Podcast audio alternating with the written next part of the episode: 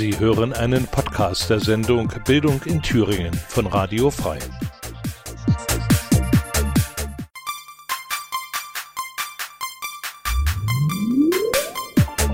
Bildung in Thüringen. Diskussionen zur Bildungspolitik. Fragen zur Erziehung. Neuigkeiten aus Kitas, Schulen und Hochschulen. Bildung in Thüringen, jeden ersten und dritten Donnerstag im Monat ab 16 Uhr auf Radio Frei.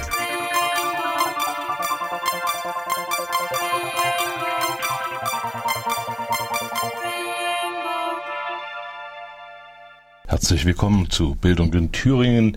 Mein Name ist Richard Schäfer und wir sind heute zu zweit. Stefanie Bühling steht mir heute zur Verfügung. Herzlich willkommen, Stefanie. Herzlich willkommen. Äh, heute geht es in der Sendung um folgende Themen. Also es geht um Weiterbildung in der Altenpflege, um den Bibliotheksentwicklungsplan für die öffentlichen Bibliotheken in Thüringen. Die wollen wir heute mal vorstellen. Das Projekt Go Live und die Frage, ist das Schicksal oder Selbstbestimmung im Beruf? Und dazu gibt es wie immer weitere Nachrichten und Informationen aus dem Bildungsbereich. Das sind jetzt erstmal die Informationen zur Sendung.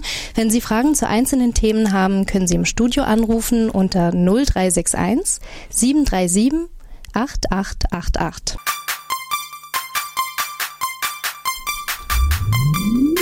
Bildung in Thüringen in Erfurt zu hören auf 96,2 MHz auf Radio Frei. Ja, wir machen weiter mit den Themen der Sendung und da geht es jetzt um die Bibliotheken. Um die Ach, eine Alt Altenpflege. Altenpflege. Ah, sorry, ja, Entschuldigung. Genau. Also momentan sind in Deutschland ähm, eine halbe Million Beschäftigte in der Arbeit in der Altenpflege tätig. Davon sind in Thüringen 9.014 Fachkräfte und äh, 6.518 Helfer. Nun gibt es zwischen der Qualifikation Arbeitsloser und den in offenen Stellen geforderten Anforderungen eine Diskrepanz. Während es für examinierte Kräfte mehr offene Stellen als Arbeitslose gibt, übersteigt die Zahl der arbeitslosen Altenpflegerinnen die der gemeldeten Stellen für diese Personengruppe.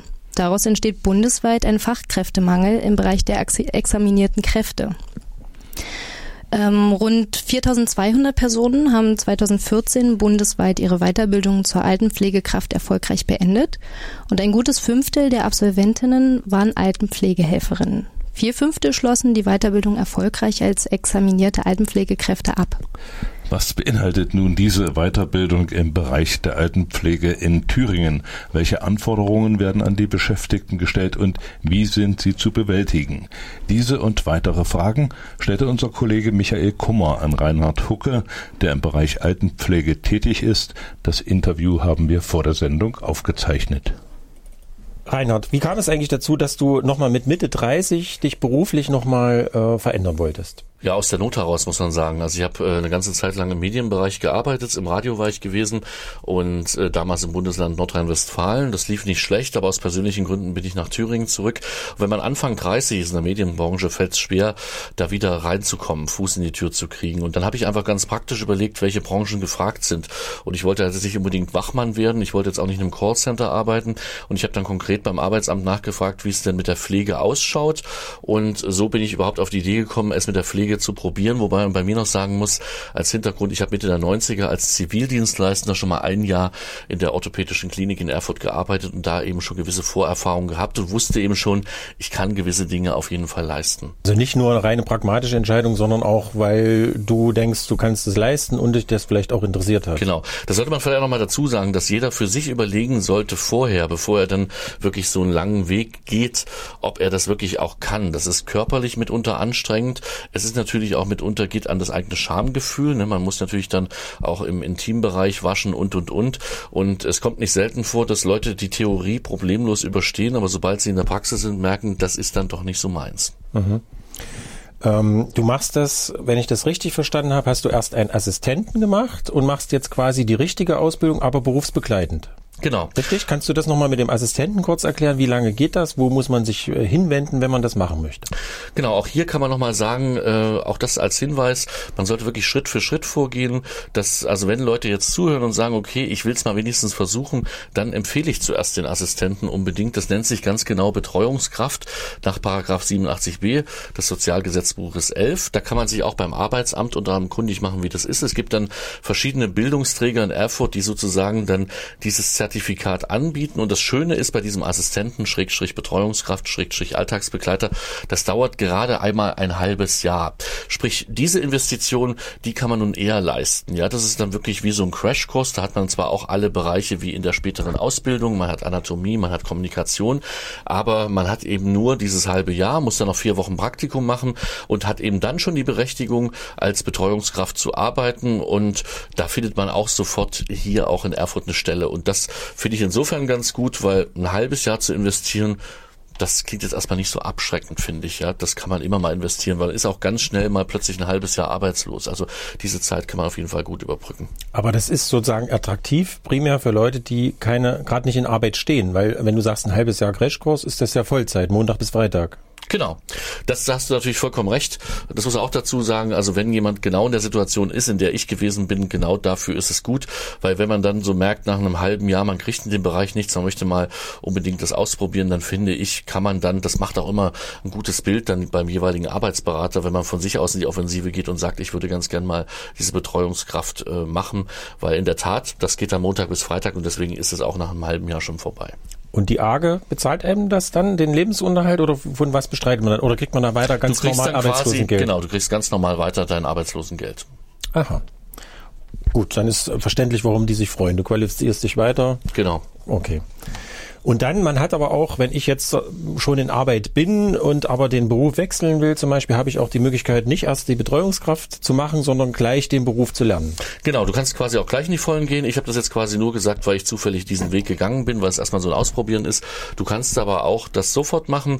Voraussetzung ist, dass du einen mindestens Hauptschulabschluss hast und dann eine zweijährige Berufsausbildung oder mindestens davon ist ja auszugehen, dass es auch sehr viele haben, einen Realschulabschluss und du auch gesundheitlich geeignet bist. Also wenn du von vornherein halbseitig gelähmt bist oder nur einen Arm hast oder was auch immer, ist klar, dann bist du jetzt nicht unbedingt geeignet äh, für das Berufsbild des Altenpflegers oder aber ansonsten äh, ist, ist es eigentlich relativ niedrigschwellig, was die Voraussetzungen angeht. Ist das nicht diskriminierend?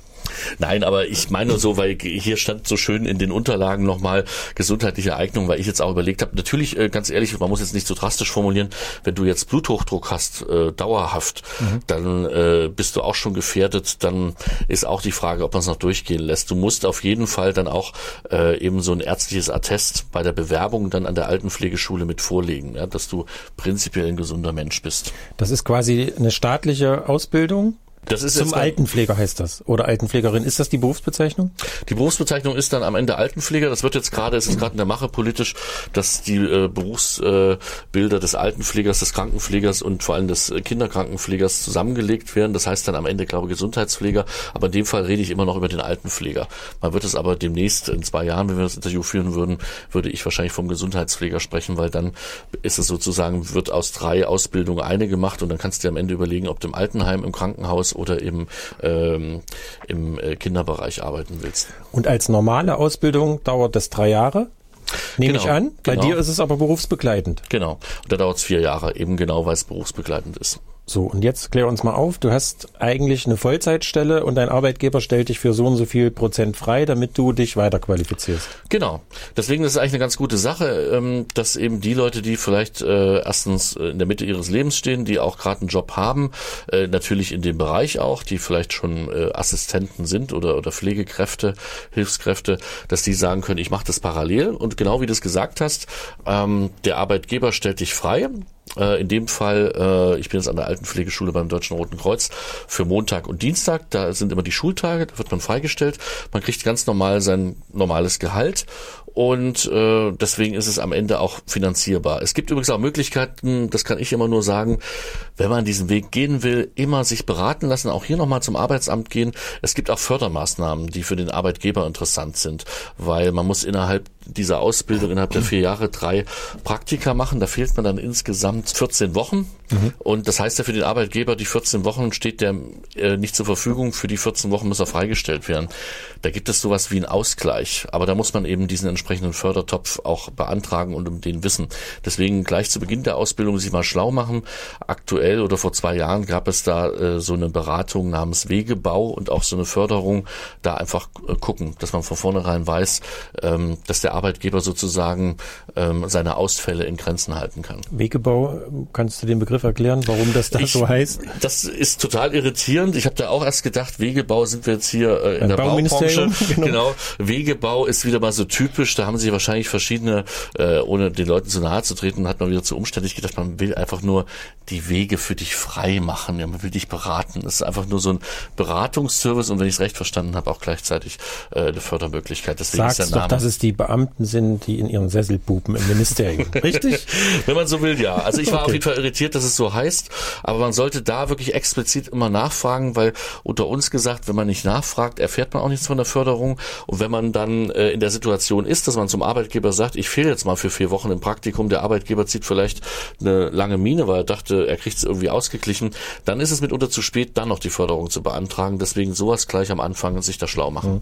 Und dein Arbeitgeber hat äh, ein Interesse daran, dass du das machst, weil du dich dann bei ihm gebunden hast für so und so viele Jahre oder weil du könntest ja nach der Ausbildung weggehen. Und da hat er ja nichts davon. Das stimmt. Oft unterschreibt man dann Verträge, dass man dann eben sagt, und das finde ich auch nur fair, dass man mindestens eine gewisse Zeit nach Ende der Ausbildung noch beim Arbeitgeber bleibt. Ich finde es auch nur anständig. Offiziell gibt es dafür, glaube ich, keine Regelung, was ich wiederum nicht anständig finde, sogar aus Arbeitgebersicht, muss ich mal sagen. Also im blödesten Fall ist es, glaube ich, wirklich so, dass es passieren kann, der Arbeitgeber investiert in dich vier Jahre, am Ende sagst du Dankeschön, ich gehe jetzt mal zu einem anderen, der mich besser bezahlt. Ja, Aber in meinem Fall habe ich das auch geregelt. Ich habe ein ganz gutes Verhältnis zu meiner Chefin, dass ich natürlich dann sage, äh, dass ich eine gewisse Zeit dann mindestens noch da bleiben werde.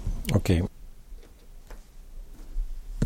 Das Interview mit Reinhard Hucke wird nach dem Titel Schoolboy von Group Love weitergeführt.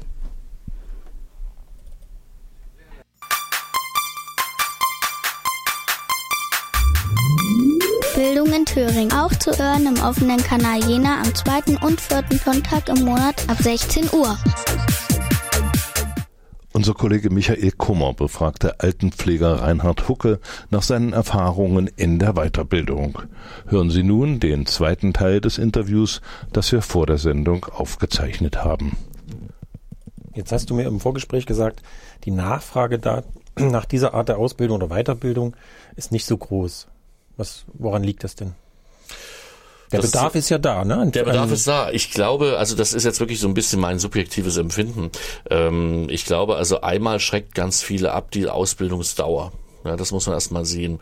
Berufsbegleitend heißt ja ja auch, klar kann es theoretisch auch schon jemand mit Mitte 20 machen, aber oft sind das Leute, das ist auch meine Erfahrung, wenn ich in meine Klasse blicke, die schon ja schon ein Berufsleben hinter sich haben, die so um die 40 sind, mhm. die dann, wenn man jetzt in die privaten Verhältnisse schaut, oft auch schon Kinder haben. Also sprich, wenn du Familie hast, einen Beruf und dann sagst du, du drückst parallel nochmal die Schulbank für vier Jahre, dann ist das eine sehr, sehr lange Zeit. Ich glaube, das ist so ein Punkt, warum da viele sagen, äh, das will ich jetzt nicht unbedingt machen. Ein zweiter Punkt ist vielleicht der, dass man einfach die Leute da noch besser aufklären muss, ja, dass man eben sagen, also dass man wirklich konkret äh, das noch fördern muss. Ähm, also das wären so meine Erklärungen, warum das ähm, ja bislang sich die Nachfrage noch in Grenzen hält. Und zumindest jetzt aus Thüringer Sicht muss man immer noch sagen, am Ende winkt ja auch nicht der ganz große Jackpot. Also man muss sagen, das Gute ist, Pflegefachkräfte sind gefragt. Man muss sich wahrscheinlich, wenn man das dann hat, die wieder Sorgen um den Job machen.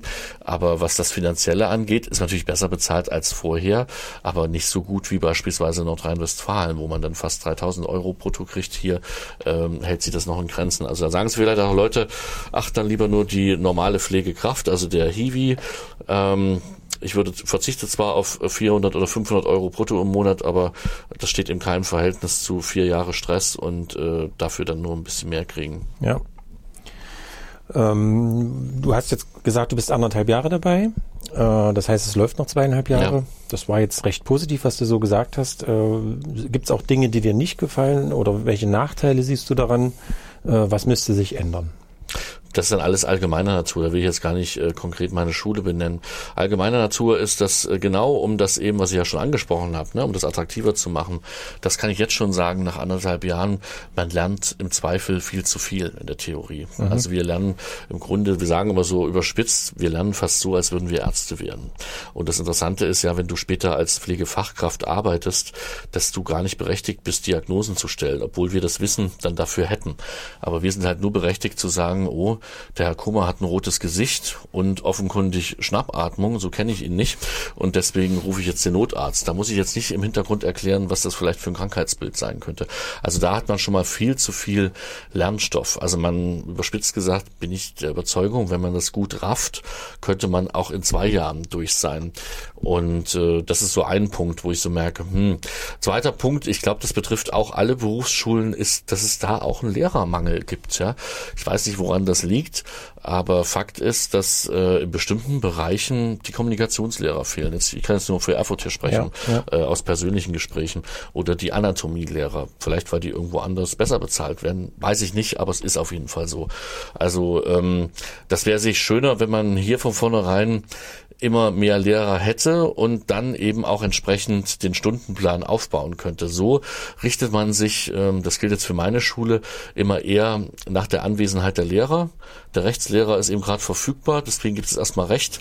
Und der, der Pathologie macht, ist auch verfügbar, deswegen machen wir erstmal Pathologie, obwohl es eigentlich Sinn machen würde, erstmal die Anatomie durchzunehmen, weil mhm. die nun mal zuerst kommt. Ja, Das sind so Punkte, wo ich merke, aber das wird auch andere Schulen betreffen. Ähm, das sind so Stellstrauben, an denen müsste man einfach noch drehen. Das ist nicht so. Und dann muss ich auch ganz ehrlich sagen, berufsbegleitend, da steckt ja schon Beruf und Praxis drin. Wir müssen drei Praktika machen, was anstrengend ist. Und ich will jetzt nicht klingen wie jemand, der da zu faul ist, diese drei Praktika zu machen, aber man darf auch überlegen, wir sind ja parallel immer im Beruf, also haben immer die Praxis parallel. Warum sozusagen dann dreifach nochmal die Praxis, weil das auch wieder eine Anstrengung ist, ja, äh, das noch zu machen. Da fände ich es einfach besser, statt drei äh, vorgeschriebenen Praktika einfach nur eins zu machen, dass man ja. sich eben den Bereich aussuchen kann, ob man mal ein Praktikum der Psychiatrie ausprobieren will, im ambulanten stationären Bereich oder eben äh, in der Gerontologie. Ja, also das fände ich auf jeden Fall besser. Und dann wäre das alles schon niedrigschwelliger. Am Ende würden trotzdem qualifizierte Leute bei rumkommen. Ja. Also ich fasse das mal als Frage auf, was du vorhin gesagt hast. Woran liegt das denn, dass die Lehrer da nicht da sind? Das hat primär was damit zu tun, dass viele von diesen Berufsschulen oder Fachschulen äh, privat in privater Trägerschaft sind und die bezahlen einfach schlecht als schlechter als staatliche Schulen ja. oder staatliche Träger. Ähm, das ist das Problem. Und äh, zweites Problem ist, wie könnten die, oder Lösung wäre, wie könnten die besser bezahlen, indem die Leute sich dort organisieren. Ne? Und das machen ja. sie halt viel zu wenig. Weil es gibt ja Interessenvertretungen, ne? zum Beispiel Gewerkschaften, und die könnten dann Haustarifverträge verhandeln und so weiter. Aber wenn die das äh, zu wenig Mitglieder dort haben, haben die das Mandat nicht. Und das ist das Problem. Die Leute warten darauf, dass die Gewerkschaft oder sonstige Interessenvertretungen was machen. Es funktioniert aber so rum nicht. Es funktioniert immer nur andersrum. Erst Mitglied werden und dann ist der Auftrag da oder der, das Mandat. Dann so, zum Abschluss? So, dann bestätigst du ohne das, was ich eben äh, nur partiell durch die persönlichen Gespräche mitbekommen habe, dass es in der Tat dann das Problem ist. Ja. Zum Abschluss fällt, äh, du bist ja jetzt auch schon ein paar Jahre im Beruf, hast du ja erzählt, ähm, eine schöne, lustige oder skurrile Begebenheit. Fällt dir da eine spontan ein? Ohne jetzt den Namen des Patienten zu nennen. Naja, es ist schon so, mir fällt jetzt gerade ein, also ohne den Namen des Patienten zu nennen, da muss man schon immer lachen, weil man hat natürlich, ähm, und das ist das Schöne, dass man ja irgendwann im positiven Sinne abstumpft, was jetzt zum Beispiel das Waschen angeht. Ne? Also man hat dann schon Leute, die natürlich inkontinent sind und die das nicht mehr kontrollieren können und dann ist es selbstverständlich, dass man sozusagen dann den Hintern ordentlich abputzt und ähm, ich muss da manchmal schmunzeln, weil man das alles so automatisiert macht, wenn man gerade den Hintern abgeputzt hat und danach im Auto wieder sitzt und ein Schokoriegel isst. Und dann denkt, mit dieser Hand habe ich doch eben gerade den Hintern abgeputzt. Das war so das eine. Und kürzlich hatte ich wirklich die Situation, habe ich Aber auch gerade Seife und Wasser gibt's schon. Natürlich, also wir haben auch Vorschriften. Also da trage ich natürlich Handschuhe. Das gibt diese Vorschrift, falls jetzt wirklich ein Lehrer zuhört und sagt, sag mal, was erzählt er jetzt hier? Es gibt natürlich die Vorschrift beim Waschen da, das wird es auch immer formuliert, wo Ausscheidungen zu erwarten sind. Das gilt für den Mund, das gilt natürlich beim Mann für vorn und bei Frau auch und beim Mann auch hinten und Frau. Äh, da sollte man Handschuhe tragen. Das machen wir natürlich und wir haben natürlich immer Desinfektionsmittel mit dabei und benutzen das auch. Also insofern sind wir da mehrfach abgesichert. Aber ich muss trotzdem schmunzeln, dass einem das dann wirklich nichts mehr ausmacht. Und kürzlich war es auch so, da habe ich auch einen älteren Mann gewaschen und da war auch wieder einiges zustande gekommen. Und während ich so wasche, hörte ich im Hintergrund so einen Flur weiter seine Tochter, die in der Küche saß und ähm, die wirklich auf ihrem Laptop Musik gehört hat und Musik, die ich auch mochte, äh, von Viktor Laszlo und Stefan Wackershausen, dieses Das erste Mal tat's noch weh und singt dann so laut mit. Und ich fange dann spontan an mitzusingen, während ich diesen Mann und das sind dann schon so, so lustige Sachen, wo man auch merkt, ja, man, das muss man auch dazu sagen, man kann in der Pflege Gott sei Dank auch lachen, auch zum Teil, weil äh, die Leute, um die man sich kümmert, ich bin ja im ambulanten Bereich tätig, teilweise noch sehr fit sind, geistig und körperlich zum Beispiel einfach nur beeinträchtigt und äh, da manchmal auch wirklich Witze erzählen oder Pointen raushauen, wo man dann eben lachen muss. Und das braucht dieser Job ehrlich gesagt auch und gut ist, dass es eben immer wieder passiert. Okay, Reinhard Hucke macht die Weiterbildung, berufsbegleitende Weiterbildung zum Altenpfleger, hat davor Betreuungskraft gelernt, halbes Jahr Crashkurs. Danke für das Gespräch. So, jetzt hören wir erstmal U-Talk von den Baby Shambles und danach geht es weiter mit dem Bibliotheksentwicklungsplan für Thüringer Bibliotheken.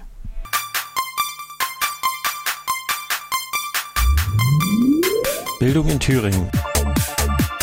Sie können die Sendung nachträglich hören in der Wochenaudiothek auf der Internetseite von Radio Frei www.radio-frei.de und als Podcast auf der Internetseite der Gewerkschaft Erziehung und Wissenschaft www.gew-thüringen.de. Weiter geht's mit dem Bibliotheksentwicklungsplan für Thüringer Bibliotheken. Die öffentlichen Bibliotheken in Thüringen sind wichtige Bestandteile der kommunalen Bildungs- und Kulturinfrastruktur. Damit es auch so bleiben kann, müssen sie sich dem tiefgreifenden digitalen Wandel und den verändernden Rahmenbedingungen ständig anpassen. Jetzt gibt es seit 1999 einen Bibliotheksentwicklungsplan und der wurde jetzt überarbeitet und aktualisiert und dann der Öffentlichkeit vorgestellt. Wir hören jetzt Kulturstaatssekretärin Dr. Babette Winter, was sie zu diesem neuen Plan in einem Pressegespräch gesagt hat. Büchereien, Bibliotheken sind Kultureinrichtungen, die sehr niedrigschwellig eigentlich ähm, die Menschen unabhängig vom Einkommen äh, zur Literatur führen, zu elektronischen Medien, zu ja, Bildungsangeboten aller Art. Sie sind flächendeckend im Land vorhanden, hoffentlich auch weiterhin in guter Qualität und deshalb ganz wichtige ja, kulturelle Einrichtungen, an denen von mir persönlich auch mein, mein Herz hängt. Für mich ganz besonders, natürlich sind alle kulturellen Einrichtungen wichtig, aber ich persönlich habe eine besondere Affinität unter anderem ähm, zu Bibliotheken. Und deshalb freue ich mich, dass ähm, der in einer doch längeren Arbeit entwickelte Bibliotheksentwicklungsplan unter vielen Beteiligten mit dem äh, äh Bibliotheksverband, mit der Landesfachstelle und dem jetzt zuständigen Fachressort, vorher das äh, ähm, Ressort für äh, Bildung, Wissenschaft und Kultur, jetzt ist die Staatskanzlei bekanntermaßen gemeinsam erarbeitet wurde und ihn jetzt auch äh, in gedruckter Form vorstellen zu können. Sie haben sich alle, alle blättern schon fleißig, das gedruckte Exemplar genommen, ist natürlich auch online verfügbar, wie sich das heute gehört. Und da sind wir schon beim Thema, bei einem der Themen, nämlich ähm, warum Bibliotheksentwicklungsplan der erste und letzte äh, des Freistaates äh, ist aus dem Jahr, jetzt muss ich nachgucken, 99. Ich gucke mal gerade hinten Frau Mau an, ja, von 1999. Und wir alle wissen, seit 1999 hat sich im Bereich von Medien, im Bereich von Nutzerverhalten einiges geändert, sodass es äh, an der Zeit war, im Jahr 2014 anzufangen, 2015 dann mal neu zu gucken, äh, wie sind die Bibliotheken aufgestellt und ähm, wie kann es weitergehen? Wie, wo müssen sie sich ändern? Was sind ähm, vielleicht Qualitätsmerkmale, an denen man sich orientieren kann? So, es geht im Endeffekt um Konzepte, wie die Bibliotheksversorgung weiterentwickelt werden kann in den Städten, aber auch im ländlichen Raum, wo ja besondere Herausforderungen immer liegen. Und wir haben viele öffentliche Bibliotheken, um die, auch da müsste ich jetzt wieder blättern, 97 ähm, Hauptamtliche und die Zahl muss ich nachgucken, 100 73. Genau. Frau Mauer, Sie hat es mir aufgeschrieben, es ist vergraben bei mir hier irgendwo ähm, ehrenamtlich und nebenamtlich geführte Bibliotheken. Das ist eine ganze Menge. Das heißt, wir reden hier von Kultureinrichtungen flächendeckend im Freistaat. Und ähm, jetzt der Entwicklungsplan soll halt eine Grundlage bilden, um die Versorgung auch weiter sicherzustellen und den Kommunen, den öffentlichen Trägern das an die Hand zu geben. Er richtet sich also explizit an die kommunalen Träger der öffentlichen Bibliotheken, den Freistaat selber, klar, also wir haben uns selber was aufgeschrieben, äh, aber auch an die Bibliotheken selbst, an die öffentlichen, äh, die da auch, äh, ich war ja im Herbst auf der Tagung, da haben wir ja auch lebhaft diskutiert, wie ist das Nutzerverhalten und wohin entwickeln sich denn die Bibliotheken. Und da sind die einen oder anderen gut aufgestellt, es gibt sicherlich auch welche, die ähm, noch gucken müssen, dass sie deutlich mehr sind als eben letztlich äh, Bücherausleihstationen, wie mancher immer noch heutzutage denkt, dass es das wäre, was Bibliotheken aber eigentlich schon lange nicht mehr sind, sondern längst auch andere Medien anbieten, Veranstaltungen und, und, und. Das war schon zu Zeiten der Vorgängerregierung im Kulturkonzept äh, festgehalten, dass man im Endeffekt die Bibliotheken weiterentwickeln will und, äh, wie gesagt, ein möglichst flächendeckendes Netz der bibliothekarischen Versorgung zu erhalten. Dazu gehört auch, dass sich die Bibliotheken stärker vernetzen. Gerade im ländlichen Raum kann das hilfreich sein. Äh, brauche ich hier nicht weiter auszuführen. Demografische Entwicklung, ähm, Orientierung gerade der jungen Menschen, zum Teil auch weg vom ländlichen Raum, das sind Herausforderungen, äh, die auch weggehen vom klassischen Nutzerverhalten, was nicht ganz weg ist, aber eben auch Angebote zu machen, die die Bevölkerung im ländlichen Raum weiter nutzen kann äh, und durch Zusammenarbeit vielleicht in einer Region, zum Beispiel mit einem gemeinsamen Konzept, mit wechselseitigem Austausch, sich auch bei der sicherlich immer eher knappen Lage, was Personal angeht, man könnte sich immer mehr vorstellen, äh, was äh, auch die kommunalen Träger immer leisten können, auch an finanzieller ähm, Unterstützung durch Vernetzung, sich gemeinsam auch stärker aufzustellen. Die ähm, ja nicht nur Standards, die Empfehlungen, die wir hier aufgeschrieben haben im Entwicklungsplan, sind, haben empfehlenden Charakter. Die ähm, kommunalen Spitzenverbände waren auch beteiligt, begrüßen ausdrücklich äh, diesen äh, Bibliotheksentwicklungsplan, äh, haben aber auch genauso darauf hingewiesen, dass wir als Freistaat nicht ähm, äh, sozusagen, da es ja keine Pflichtaufgabe ist, jetzt verbindlich genau aufschreiben sollen, wie was genau stattzufinden hat, aber wie gesagt, haben deshalb darauf gepocht, äh, auch, dass es ähm, der Empfehlungscharakter ist und bleibt und äh, keine verbindliche, ganz verbindliche rechtliche Vorgabe ist. Das ist mir schon wichtig äh, darzustellen. Gleichzeitig ist es aber, das möchte ich betonen, eine sehr starke Empfehlung. Ich habe das ähm, vor, ich glaube, es ist fast ein Jahr jetzt her, war ziemlich zu Beginn meiner Amtszeit. Ich glaube, bei der, bei der TA war es das Domplatzgespräch auch mal angesprochen, bin ich angesprochen worden, was äh, ist denn da mit Qualitätsstandards, die Sie da vorgeben wollen? Ähm, ist das eine Bedrängung der Bibliotheken, weil die Kommunen das zum Teil nicht leisten können und, und, und.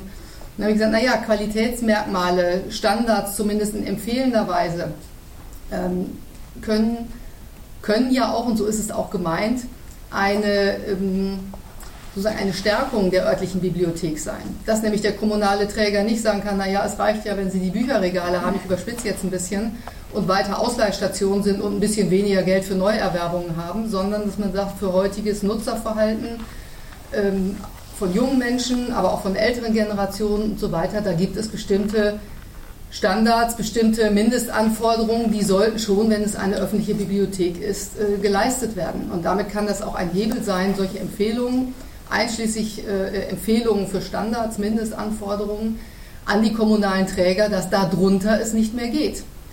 Ähm, natürlich diskutieren wir dann immer mit den äh, Kommunen. Ich weiß genau, was dann kommt im Sinne, gebt uns mehr im kommunalen Finanzausgleich. Ich möchte da auch nochmal betonen, klar, es ist eine, die sogenannte, gehört mit zu den sogenannten freiwilligen Aufgaben. Ich betone das sogenannte immer, äh, weil das immer suggeriert, da kann ich was wegstreichen. Zuständig ganz klar sind die Kommunen.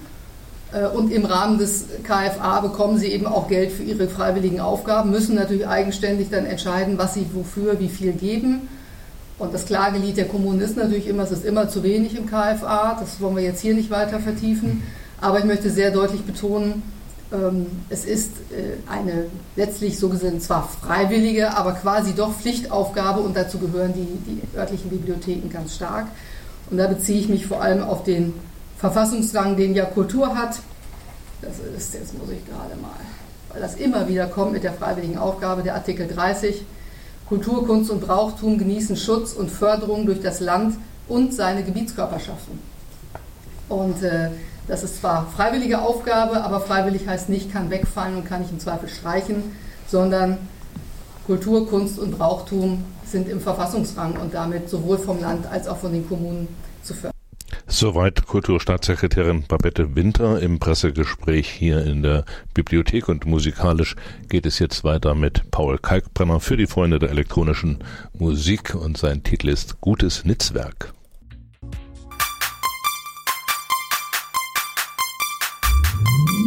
Bildung in Thüringen. Auch zu hören im offenen Kanal Jena am zweiten und vierten Sonntag im Monat ab 16 Uhr. So, jetzt noch ein paar Fakten zu den Thüringer Bibliotheken. Im Jahr 2011 arbeiteten in Thüringen insgesamt 97 äh, hauptamtlich geleitete und 173 nebenamtlich oder ehrenamtlich geleitete kommunale öffentliche Bibliotheken. Die Thüringer Bibliotheken verzeichneten im Jahr 2015 2,7 Millionen Besucher. Das heißt, jeder Thüringer hat also mindestens einmal im Jahr eine Bibliothek besucht. Ähm, in Thüringen gibt es insgesamt 130 Bibliotheken, die mit Schulen und Kindertagesstätten über 400 Kooperationsverträge abgeschlossen haben. Und die Printmedien stellen mit über 74 Prozent den Hauptteil des Gesamtbestandes der Bibliotheken immer noch dar. Dazu kommen aber heute auch noch ähm, ein großer Teil Anteil an Non-Book-Medien und der virtuelle Bestand wächst. Ähm, auf jeden Einwohner des Freistaates kommen im Durchschnitt 3,2 Medien. Das ist ein Wert, der deutlich über dem Bundesdurchschnitt liegt. Der beträgt nämlich 2,02 Medien pro Einwohner. Ähm, mittlerweile stellen 21 Thüringer Bibliotheken ihren Nutzern virtuelle Medien über die Thüringer Online-Bibliothek Tübinet zur Verfügung und da kann man mehr als 40.000 Medien runterladen. Ja, danke erstmal für die Fakten, Steffi. Ich hatte Gelegenheit zum Pressegespräch in der Bibliothek noch mit Kulturstaatssekretärin Dr. Babette Winter äh, das folgende Interview zu führen. Frau Dr. Winter, Thüringen hat jetzt einen Bibliotheksentwicklungsplan. Wie viele Menschen haben denn an diesem Entwicklungsplan mitgearbeitet und wie lange? Es haben zusammengearbeitet an diesem Entwicklungsplan das für Kultur zuständige Ressort, wie es immer so schön heißt. In dem Fall ist es jetzt die Staatskanzlei. Vorher war es ja ein anderes Ressort. Der äh, Fachverband Bibliotheken und die, unsere Landesfachstelle. Und da waren schon irgendwie 10, 15 Leute haben da immer zusammengesessen. Der ähm, Bibliotheksverband hat natürlich seine Leute aus den verschiedenen Bibliotheken auch zusammengezogen, um einfach mal zu sagen, was sind denn so Mindeststandards? Hat sich kurz geschlossen mit dem nationalen Verband. Es ist ja nicht so, als würden wir in Thüringen ganz neu das Rad erfinden, sondern es gibt schon das, was sozusagen Bibliotheksverbände sagen, was Mindest Mindestanforderungen sind, wenn draußen an der Tür stehen soll, öffentliche Bibliothek. Haben Sie mit den Kolleginnen und Kollegen, die hier den Plan erarbeitet haben, Evaluationszeiträume festgelegt, wo Sie sagen, wir gucken jetzt mal alle zwei Jahre, was aus dem Plan geworden ist? Wir werden schon regelmäßig nachgucken, was ist daraus geworden. Jetzt muss man erstmal feststellen, der letzte Bibliotheksentwicklungsplan ist von 1999. Jetzt haben wir das Jahr 2016 und haben da, sind sozusagen in der Jetztzeit angekommen, weil 99 war das mit den elektronischen Medien und Internet und so alles noch längst nicht so weit. Ich denke, wir müssen jetzt den Kommunen, und die sind ja die Träger der Bibliotheken, schon ein paar Jahre Zeit geben. Ähm, denke da eher in Zeiträumen wieder drauf zu gucken, in drei, vier Jahren, vielleicht am Ende der Legislaturperiode, dass wir dann sagen, so jetzt gucken wir mal, wie weit sind wir denn. Unser nächster Schritt ist ja, im Bibliotheksentwicklungsplan stehen Qualitätskriterien drin und auch, dass möglichst die Bibliotheken sich Qualitätsziele setzen sollten und Qualitätsmanagement. Auch da wollen wir zentral helfen, indem wir nämlich mal so Qualitätsmanagementpläne erarbeiten. Das macht die Landesfachstelle, die ja von uns finanziert wird für alle Bibliotheken.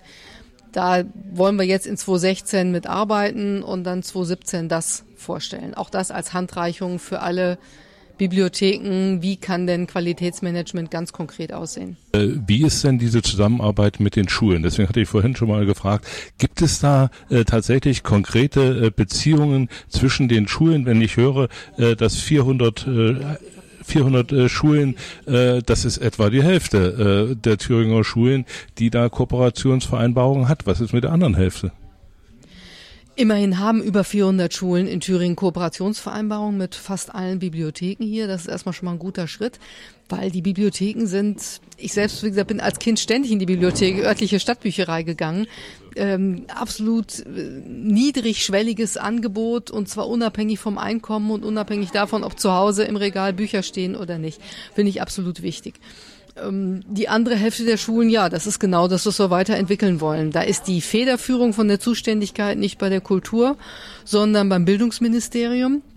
Die haben aber genauso ein Interesse daran. Das können wir, aber auch da letztlich ähm, nur in Anführungszeichen immer wieder einfordern. Das heißt, durch Zugehen auf die Schulen immer wieder sagen, meldet euch bei eurer örtlichen Bibliothek und wir von unserer Seite bei den Bibliotheken immer wieder anstupsen, sagen, guckt doch mal mit den örtlichen Schulen, man kennt sich ja eigentlich vor Ort, kommt miteinander ins Gespräch.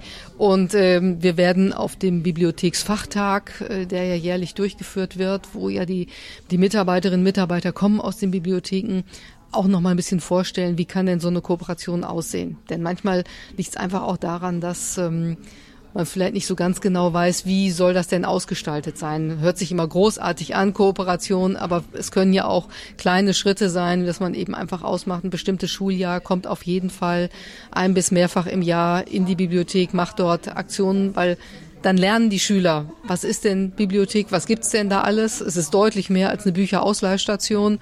Ähm, ich denke, wenn man das erstmal gelernt hat und sieht, was, was da vor Ort so alles möglich ist und was da an Aktionen stattfindet, dann äh, das soll ja das Ziel sein, dass die Kinder und Jugendlichen hinterher sagen. man das auch schätzen. Ne? Ich äh, bestelle mir jetzt auch so einen Benutzerausweis, der ist ja für Kinder und Jugendliche per se auf jeden Fall immer kostenlos. Deshalb eben ganz wichtig, weil es ist ähm, unabhängig davon, ob die Eltern zu Hause was bezahlen können oder nicht. Jetzt kommt die Fachfrage, Frau Dr. Winter. Welches Buch haben Sie zuletzt gelesen? Welches habe ich zuletzt gelesen? Ich habe den zweiten Teil vom Rosi-Effekt und Rosi-Projekt, Rosi-Effekt ist der zweite Teil, gelesen, weil es ein ganz witziges Buch ist, wo jemand mit ähm, eigentlich Asperger-Syndrom, also ich bin ja selbst Naturwissenschaftlerin, ich kenne solche Leute, also mit wenig äh, Möglichkeit ähm, äh, zu emotionalen Bindung auf der Suche ist äh, nach seiner Ehefrau. Es ist ganz witzig, es ist amüsant zu lesen und gleichzeitig trotzdem auch äh, erhellend, wie schwierig es für manche, manche Menschen ist, in unserer Gesellschaft klarzukommen. Ich kann es sehr empfehlen. Zurück jetzt mal äh, zu Ihrer Kindheit. Welche Bücher oder welches Buch war denn da für Sie das Entscheidende, das Sie vielleicht immer wieder gelesen haben und auch heute noch lesen? Mein erstes Buch, das waren drei kleine Bücher, drei Bände, nämlich das waren die Pippi Langstrumpf Bücher. Die habe ich von einer Tante geschenkt bekommen, irgendwie gleich am Anfang, als ich lesen konnte. Und damit ging es dann los. Ja, und dann die Bücher Räuber Hotzenplotz, damit ging es dann weiter. Ja, auf jeden Fall. Die würden Sie auch heute weiterempfehlen? Ich glaube, das sind zeitlose Kinderbuchklassiker. Die Bücher von Astrid Lindgren auf jeden Fall. Das sind auch die Kinder von Bullabü, so ein Beispiel. Pippi Langstrumpf als auch Kind, als kleines Mädchen, was sich nichts gefallen lässt und durchsetzt. Das finde ich, äh, ist auch für heute, für Kinder und wahrscheinlich auch in künftigen Generationen immer wieder ein, ein tolles Buch. Vielen Dank. Das war Bildung in Thüringen für heute. Danke fürs Einschalten und Zuhören und die Hörerinnen und Hörer im offenen Kanal Jena hören die Sendung am Sonntag um 16 Uhr. Danke Steffi für die Beiträge. Danke, dass ich dir helfen durfte. Alles Gute und tschüss bis zum nächsten Mal.